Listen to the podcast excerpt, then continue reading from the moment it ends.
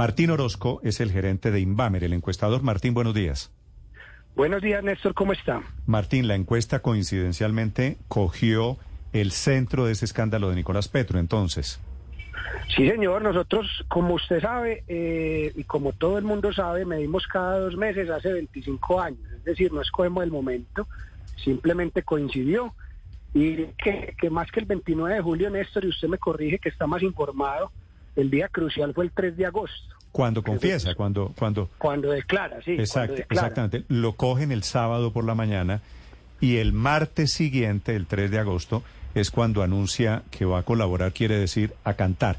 ¿Y por qué, siendo que, que la encuesta cogió la pepa de semejante problema, tal vez el más grande para el presidente Petro Martín, por qué supone usted que la las cifras o las cifras del presidente son básicamente las mismas de hace dos meses? Sí, e, en el acumulado de las 1.500 encuestas que hicimos da el 33% redondeados. El, número exacto es 32.6. ¿Y por qué le menciono el número exacto? Porque hasta el 3 de agosto, es decir, entre el 27 de julio y el 3 de agosto, si uno separa las encuestas de ese periodo, estaba en el 33.1.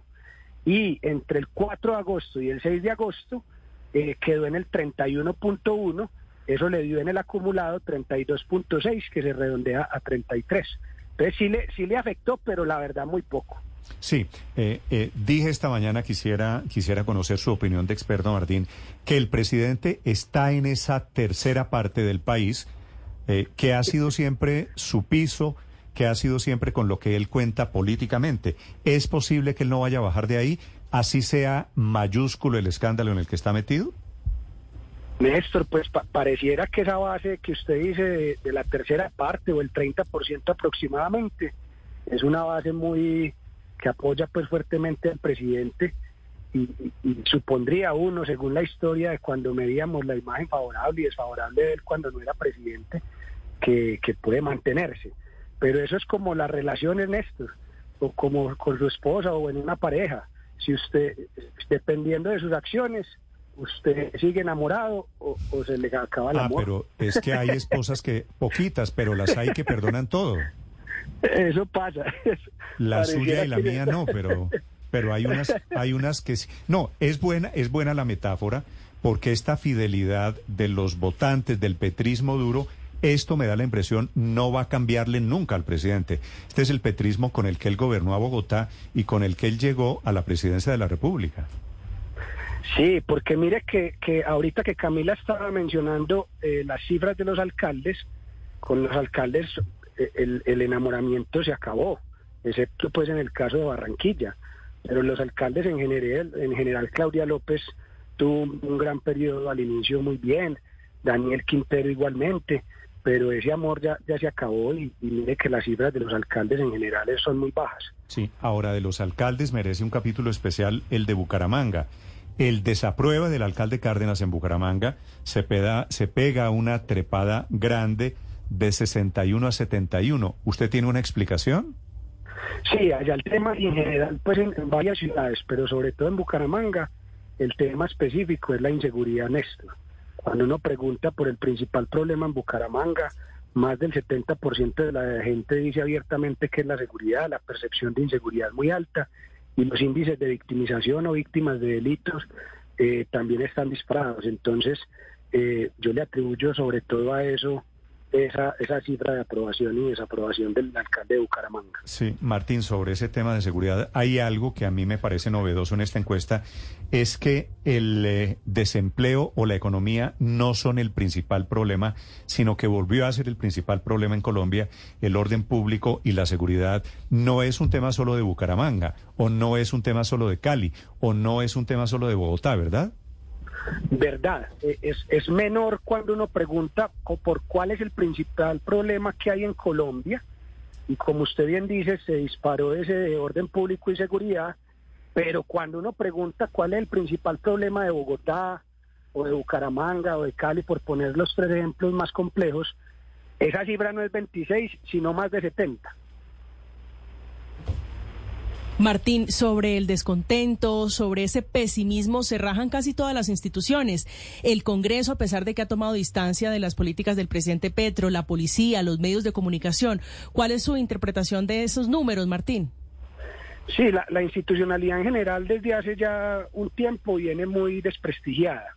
Eh, diría uno que las instituciones, por llamar, llamarlas instituciones que, que mejor se han calificado, son las fuerzas militares y los empresarios. De resto, todo lo que tenga que ver con instituciones más de, orden público, excepto pues las fuerzas militares, están muy desprestigiadas. Sí, se salvan, se salvan en esa calificación fuerzas militares, empresarios y Naciones Unidas. De ahí en adelante todos rajados, ¿verdad? Sí, incluso muy muy muy llamativa pues la cifra de la Iglesia Católica mm. que tiene una, un favorable del 47 y un desfavorable del 45, que eso pues en Colombia en toda esta historia pues que llevamos desde el 2000 no se había visto. Claro, Martín, porque estaba en el 53 y ha bajado hasta el 47. ¿Usted tiene, padre, alguna idea de por qué? Yo no, yo imagino que son todos los escándalos que, que ha habido de la iglesia. No, pero no ha, habido, no ha habido... En Colombia no ha habido... pero... No, ha habido uno reciente, no. Eh, pero en, en general lo que siento, Martín, es que todo lo que sea institucional tiende a bajar con muy poquitas excepciones. Sí, así es. Eh, eh, hay un tema que se liga con lo de la inseguridad, Néstor, que estábamos hablando, y con las instituciones. Y es, a nivel nacional, el hecho de que las fuerzas militares tengan un favorable alto es, es bueno pues de cara a esa percepción de inseguridad que hay fuera de las ciudades principales.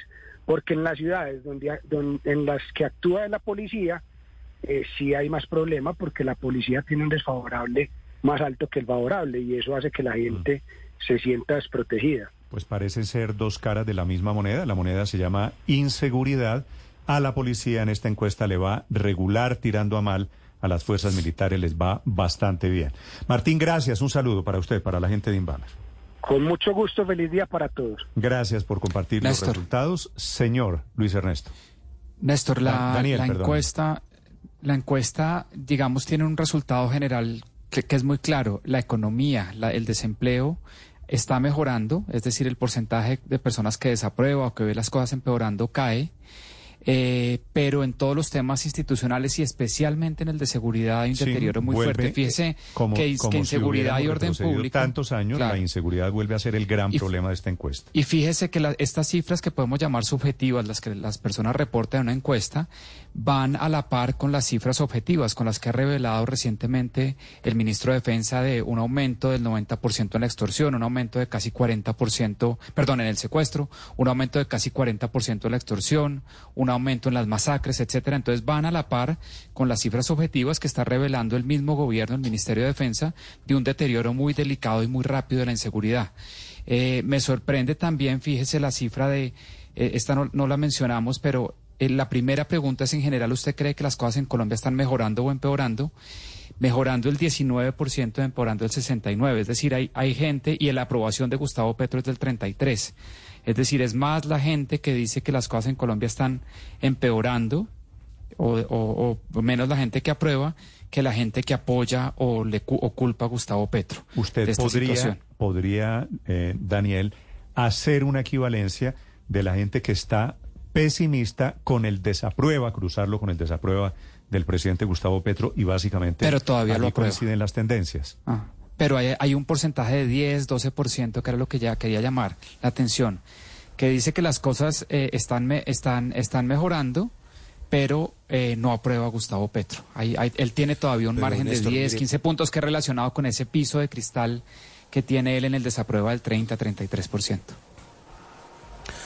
Martino lo podrá decir, Néstor, pero en Colombia eh, pues ha habido siempre una, una, correlación muy fuerte entre el estado de ánimo del país, el optimismo con la aprobación de la figura presidencial. Sigue siendo un país muy presidencialista en ese sentido del estado de ánimo. Em, y claramente al inicio del mandato del presidente Gustavo Petro, eh, con altos niveles de favorabilidad, con un ambiente optimista frente a lo que podía representar el gobierno, pues había más optimismo frente al futuro del país, incluso eh, ante posibles nubarrones económicos. Y hoy lo que uno ve es que la gente en general está harta de absolutamente todo, no cree en nada ni en cierto. nadie, ni en los mandatarios locales, ni en los mandatarios, eh, ni el mandatario nacional. Eh, quizá se salvan la ONU, las fuerzas militares, pero en general un deterioro muy grande eh, de toda la confianza institucional, lo cual es muy malo para cualquier